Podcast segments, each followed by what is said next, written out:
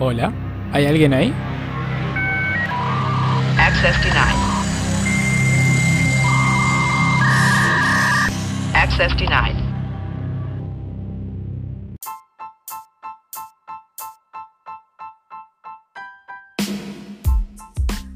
Hola amigos, buenos días y bienvenidos a un nuevo episodio de Acceso Denegado. Este pequeño podcast que siempre dura, siempre intento que dure 15 minutos, pero termina durando 20, 30 minutos. Porque bueno, la verdad es que estas noticias dan mucho que hablar. Así que vamos rápido. Si es la primera vez que escuchas este podcast, básicamente lo que hacemos es recopilar un poco las noticias trending o las noticias más importantes de la semana. Y bueno, hablábamos, charlamos un poco. También eh, dentro de muy poquito voy a habilitar una opción en Telegram para que manden eh, todas sus consultas, dudas, mensajes, mensajes de voz, videos. Esperemos que no sea nada raro, pero em, ahí va a estar bueno. Así que bueno, en estos días, no sé si para el próximo, pero seguro para el próximo, el próximo. em, van a tener esa opción habilitada para que bueno interactuemos un poco em, mejor.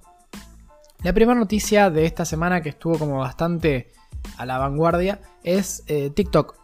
Todo el mundo conoce, o creo que todo el mundo conoce TikTok, es esta nueva aplicación que eh, el target es aproximadamente entre 12, 13 años hasta los 18, 17, pero bueno, la verdad es que hay gente de todas las edades como siempre, pero eh, esta vez, bueno, fue multado, fue multado y tuvo que pagar, acordaron pagar casi eh, más de 5 millones de dólares en Estados Unidos por recopilar datos que no eran eh, datos ilegalmente, es decir, que no eran consentidos por el usuario.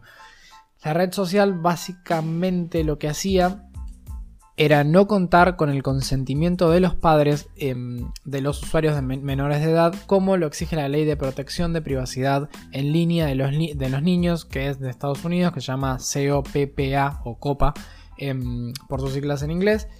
Y bueno, en realidad eh, eso es bastante grave. Siempre un adulto tiene que estar detrás de un niño menor de edad o al menos menor de los que establece la ley en Estados Unidos, eh, que es menor de 13 años. Sí, en esta red social hay un montón de, niños que son menores de 13 años que la verdad es que lo están usando y es como medio un peligro porque también hay gente de mayor de 18 años, mayor de 16 años y eh, quizás el contenido que ellos ven no es el mismo que ven un niño de 13 años o una persona de 13 años más que nada. Entonces ahí puede haber una incompatibilidad y pueden presentarse eh, cosas bastante raras. Por suerte, eh, yo la uso la aplicación. No, eh, después voy a dar el perfil o algo, pero la verdad es que es más como personal. A ver, sí es muy restringido y el algoritmo detecta bastante preciso o es bastante preciso en torno a las acciones de violencia o las acciones eh, de cosas raras que, hace la gente, digamos. No, vamos a decir a ver si todavía no censura Spotify, viste que es como bastante raro. Eh, pero bueno, la verdad es que el algoritmo funciona y si capaz detecta un error o, se fue, digamos, se fue como al coñazo, viste, que a veces censura además, bueno, vos podés hacer una... Eh, como un... Como solicitar una evaluación de un humano de parte de TikTok y generalmente te lo vuelven a subir a menos que tenga un contenido bastante violento. Eh, así que bueno, esa fue la primera noticia. Vamos a pasar a la segunda. Algo que me pareció súper interesante es que Microsoft Excel ahora puede digitalizar una hoja de datos con tan solo tomar una foto con el teléfono. Es decir, antes tenías que agarrar, pa pasar campo por campo. Eh, si sos una persona que trabajas capaz en una oficina, seguramente, seguramente lo debes usar bastante y más si sos eh, o trabajás o estudias con algo relacionado a los números. Y es algo súper tedioso eh, al menos yo creo que lo tuve que hacer una vez en mi vida. Odio Microsoft Excel. Para mí es la peor cosa anticreativa del mundo. Pero bueno, eh, hay que reconocer que sí funciona. Eh, ahora básicamente vas a tener que sacarle una foto y ya se van a digitalizar los datos. ¿Será tan preciso? ¿Tendrá algún error o algo? La realidad es que si está impreso, bueno, usualmente es mucho más fácil que si está eh, manuscrito, eh, si alguien, algún humano lo escribe, porque el algoritmo puede detectar con mayor facilidad aquellos números que son perfectos y tienen una tipografía que machea, es decir, que eh, combina con la tipografía que está cargada en el programa. Lo estoy explicando muy básico. Así que sí, yo creo que va a tener muy buena recepción esta actualización y me parece que es súper importante Así que bien por la gente de Microsoft y nada, que sigan adelante con este desarrollo. Obviamente va a tener más instancias, lo van a mejorar. A veces por ahí ahora se puede pifiar algún número, siempre controlalo si es que lo vas a usar. Pero bueno, es una alternativa a no tener que pasar numerito por numerito que es súper insoportable. Bueno, vamos a la tercera noticia. Algo que ocurrió en la Mobile World Congress de Barcelona es que hubo teléfonos que fueron fuera de serie, por ejemplo el Huawei Mate X, que mm, es plegable, está buenísimo, obviamente es carísimo. Después hay otros teléfonos, por ejemplo Energizer presentó un teléfono también plegable, pero hay ciertas peculiaridades, por ejemplo el Nubia Alpha. Nubia Alpha es un teléfono wearable, es decir, un teléfono que se hace reloj y podés tener el teléfono directamente en tu reloj, escuchar música, mandar fotos, lo que quieras, pero básicamente tiene forma de reloj, o sea, es una locura. Bueno, son prototipados, son cosas que se van a desarrollar a futuro, pero hay un teléfono que me voló la cabeza. Sinceramente, capaz ustedes me pueden decir un poco qué les parece. A mí no sé si me gustó o lo odié, pero sinceramente es una idea brillante. Es el primer teléfono con 18.000 miliamperios de batería. Es decir, que te dura hasta una semana sin necesidad de que lo cargues. Por ahí, si tenés un iPhone, tenés un miliamperio de aproximadamente 3200, 3800. Si tenés algún teléfono como es el Xiaomi o algunos de Motorola, de Samsung, de no sé, Huawei, tendrás, bueno, 4000 miliamperios. El mío tiene 4000 miliamperios y la verdad es que me dura bueno, un tiempo decente. ¿Podría ser mejor? Sí, siempre podría ser mejor. Pero este teléfono de Energizer, que es sí la marca de las pilas, tiene 18.000 miliamperios. What the fuck? O sea, entienden que si esto se te cae en la cara mientras estás mirando el teléfono en tu cama, te rompe la nariz, tenés que ir al hospital porque te la quiebra en 20 pedazos. Esto es una mole. Si ustedes vieran la foto, es es muy alto. O sea, son como cuatro teléfonos juntos, unos arriba de otros. Es increíble. ¿Cuáles son las, especificaciones técnicas por si te interesa? Bueno, tiene un procesador MediaTek Helio P70 de 8 núcleos a 2 GHz, 6 GB de RAM, 128 de almacenamiento, un dual SIM y una ranura para micro SD hasta 128 GB, lo cual está correcto. Es algo que no sale fuera de la galaxia, es algo regular y está correcto. Em, tiene instalado Android 9 Pie e incluye un lector de huellas dactilares en el lateral eh, y obviamente tiene USB Port Es decir, USB-C, en el cual es la nueva tendencia que lamentablemente los em, fabricantes están tardando un poco en traerlo a las gamas medias y bajas. Siguen todavía, por ejemplo, los, eh, Xiaomi Generalmente siguen con el puerto USB normal, el micro SD, perdón, micro SD normal, lo cual ya está, chicos, ya está. Hay que retirar del mercado el micro normal, el micro USB, y hay que poner USB Type C. No sé si dije micro SD, micro. Bueno, yo estoy confundido. Pero bueno, es micro USB. Y el otro es USB Type C. Eh, ya hay que poner estos nuevos en el cual, a ver, no solo tenés la peculiaridad de que si lo pones al derecho o al revés va a cargar igual, es decir, no tiene em, ninguna de esas cosas que nos pasaba antes, que era la noche y teníamos que estar 5 horas viendo a ver dónde poder conectarlo eh, o conectarlo correctamente. Eh, algo que está bastante interesante es que siempre tiene carga rápida, es decir, que carga muchísimo más rápido que los teléfonos eh, tradicionales.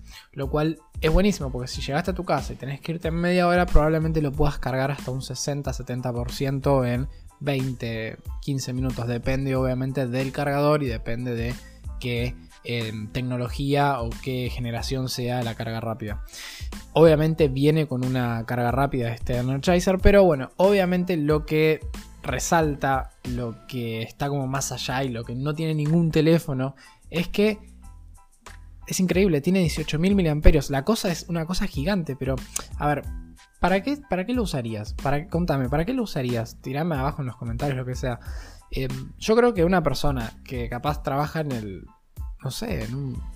Me sale una reserva ecológica, una reserva natural, ¿viste? Esas personas como en Estados Unidos, del oso yogi, que están ahí en, en el bosque, qué sé yo, y van a controlar y demás.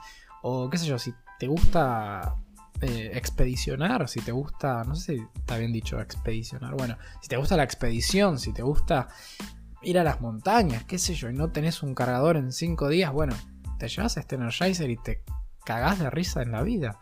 de la vida, pero es que no entiendo, no, no, entiendo, yo no sacaría a la calle una cosa así porque primero no me entra en la mano, yo tengo manos muy chiquitas y el teléfono es muy grande y demasiado ancho, o sea, imagínate cuatro, cuatro iPhones juntos al mismo tiempo. Es demasiado. Así que no lo sé, no sé qué aplicación práctica tendría. Yo creo que es como más que un nada para cierto target y también un prototipo para en el futuro decirle a los fabricantes, hey, podemos hacer baterías cada vez más pequeñas, pero que tengan cada vez más, eh, más poder eh, y más miliamperios. Pero bueno, no sé, lo dejo a tu criterio, como diría Karina Olga. Vamos a ver si se vende o no se vende. Yo creo que se va a vender. Tampoco es que va a ser el número uno en ventas en el mundo. Pero bueno, la verdad es que es un buen concepto y es interesante tenerlo en cuenta. Vamos con música. Si estás en anchor.fm, eh, vas a poder escuchar música con Spotify. Bájatelo, posta, está bárbaro. Y si no, si estás en Spotify escuchándolo tranquilo, vamos a pasar de nuevo a la. Vamos a pasar a la siguiente instancia de noticias. Ya volvemos.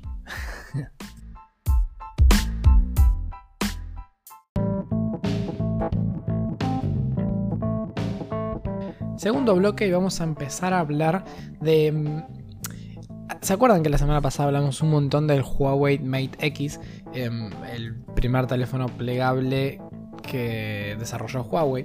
Y en realidad eh, hay algo, una noticia súper interesante que es que mm, el, el CEO, digamos, el presidente de Huawei, salió a aclarar en una entrevista que mm, no decidieron desarrollar un teléfono que sea muy igual al Samsung Galaxy Fold porque era malo. Básicamente dijo eso, era malo. ¿A qué me refiero con esto? El CEO de negocios em, móvil de Huawei, Richard Yu, se llama, es chino, ha revelado que básicamente la compañía llegó a crear un prototipo de un teléfono plegable con diseño similar al Galaxy Fold. ¿Cómo diseño similar al Galaxy Fold si los dos son plegables? Bueno, el Samsung Galaxy Fold consta de tres instancias. Las primeras dos son en la parte interna, que son la, pa- la pantalla plegable, que se contabiliza como dos pantallas, pero en realidad es una que se pliega. Y en la parte de atrás tiene otra pantalla que no es plegable, que es muy chiquitita y que sirve para hacer las cosas eh, cotidianas, como por ejemplo atender un llamado, enviar un WhatsApp, lo que sea. ¿Qué se diferencia? O sea, ¿cuál es la diferencia con el Huawei Mate X, con el plegable? Es que el Huawei solo tiene una pantalla plegable, es decir, que es una sola que se va plegando. Se contabilizarían como dos, pero en realidad es una sola plegable. El CEO de este Richard Yu dijo que no hicieron tres proyectos similares a los del Samsung Galaxy Fold em, al mismo tiempo, es decir, estaban desarrollando al mismo tiempo y decidieron cancelarlos todos porque se dieron cuenta que el teléfono era malísimo. ¿Por qué? Porque era pesado, se rompía, no era con la definición que ellos querían, querían.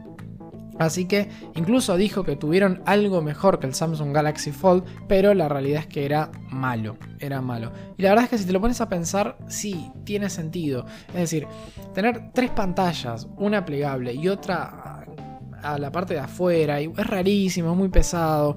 Obviamente alguna de las tres se te va a romper porque es un prototipo y tampoco hay tantas carcasas y uno no- nunca sabe. Lo que tiene el Huawei es que es una sola que se pliega, punto, no tenés más, no es nada más raro. Ok, puede tener sus desventajas, puede ser como medio incómodo, pero en temas de diseño yo le doy la posta a Huawei. La verdad es que hicieron un prototipo mucho mejor, eh, o un, digamos, un modelo mucho mejor. Sale eh, más, eh, mucho más que lo que sale el Samsung Galaxy Fold, pero bueno. Ah, estas cosas hay que pagarlas. Ahora vamos a pasar a hablar a un teléfono que me encantó. Si bien, a ver, es una compañía que la verdad no está tan bien en el mercado, últimamente estuvo como medio abajo. La verdad es que este teléfono me pareció algo interesante y como un resurgir dentro de lo que era copiar a los otros. Creo que tuvieron un destello de originalidad. Y estoy hablando del LG G8 Think Q. Eh, esta como serie de LG que la verdad que está bastante interesante. Tiene, les voy a leer un poco las especificaciones antes de pasar a como lo mágico, la parte mágica que tiene el teléfono. Tiene una CPU Qualcomm Snapdragon 855, lo cual está ok. Una memoria de 6 GB, lo cual está ok, o sea, de, de RAM, ¿no? Un almacenamiento de 128, perfecto. Un micro SD hasta 2 terabytes, perfecto. Una pantalla de 6.1 pulgadas, una resolución de 3120 x 1440, conectividad Bluetooth de 5.0, una batería, esto me pareció muy raro, ¿no? Una batería de 3500 mAh. What? ¿Cómo no le pones 4000 mAh que es como el estándar hoy? Bueno, estándar oil. Em, chiste tonto un tamaño de 151.9 por 71.8 por 8.4 milímetros y un peso de 280 gramos. Em, es bastante pesado, ¿eh? Pero mm, bastante pesado, mira, no sabía que era tan pesado. Y un sistema operativo Android Pie 9.0, obviamente se va a actualizar eventualmente a Android Q o Android 10 o lo que sea, pero sí, obviamente va a haber una actualización. ¿Qué es lo mágico que venía comentando anteriormente? Es rarísimo, porque tiene un, control por gestos. Pusieron una cámara y lo que hace es reconocer los gestos que vos haces en el aire, es decir, no tenés que tocar la pantalla, y podés o poner YouTube, o cambiar la canción, o subir el volumen, bajar el volumen. Está buenísimo, qué sé yo, es algo que no te va a cambiar la vida. Probablemente si lo estás mirando desde lejos, o si te pones YouTube y lo pones ahí sin necesidad de tocarlo con un... Em, con un pie como tengo yo, después le voy a poner en, las historias, es como un caballito que tiene, abre la boca y tiene el teléfono, está buenísimo para ver YouTube. Em, y no te necesitas tocar el teléfono, haces así con las manos, ustedes no me pueden ver, ¿no? Pero haces unos movimientos raros con las manos, te sentís Harry Potter eh, y ya está, o sea, haces no sé, parás la música, subís la música, no sé, está buenísimo. Es algo bastante interesante, es algo a tener en cuenta. No solo eso, sino aparte de ser un teléfono en el cual está dentro de la gama de em, premium, o sea, es bastante carito. Hay algo súper interesante también que agrega tenemos a Apple con el Face ID, tenemos a Samsung con esto de la huella dactilar ultrasónica, lo cual me parece algo excelente. No tanto cuando se te rompe la pantalla porque deja de funcionar, pero eventualmente si no se te rompe la pantalla está buenísimo. Es una seguridad bastante interesante que está dentro de la pantalla, o sea, no tiene ningún botón. Estos tipos lo que hicieron es reconocimiento de palma. Sí, eh, ¿Viste cuando das un aplauso? Bueno, vos pones la palma adelante del teléfono o pones la palma atrás del teléfono y te reconoce y se desbloquea. Eh, no sé si me gustaría tanto, prefiero incluso el reconocimiento facial, el reconocimiento de iris o el reconocimiento de fingerprint, pero eh, los tipos le vieron una utilidad y bueno, la verdad es que con el tiempo lo vamos a ir aceptando como todo, obviamente toda nueva tecnología cuesta un poco que ingrese y después se adapta. No sé si se acuerdan, bueno, pasó hace muy poquito el tema del notch. El notch no lo quería nadie, o algunos sí, pero. Y estaba como medio ahí en, el border, como que era bastante antiestético y demás. Y ya después todos los teléfonos, hoy en día casi todos tienen notch. Y ya, bueno, empezamos un poco con el tema del punch, que es eh, como el agujerito que presentó el Samsung S10.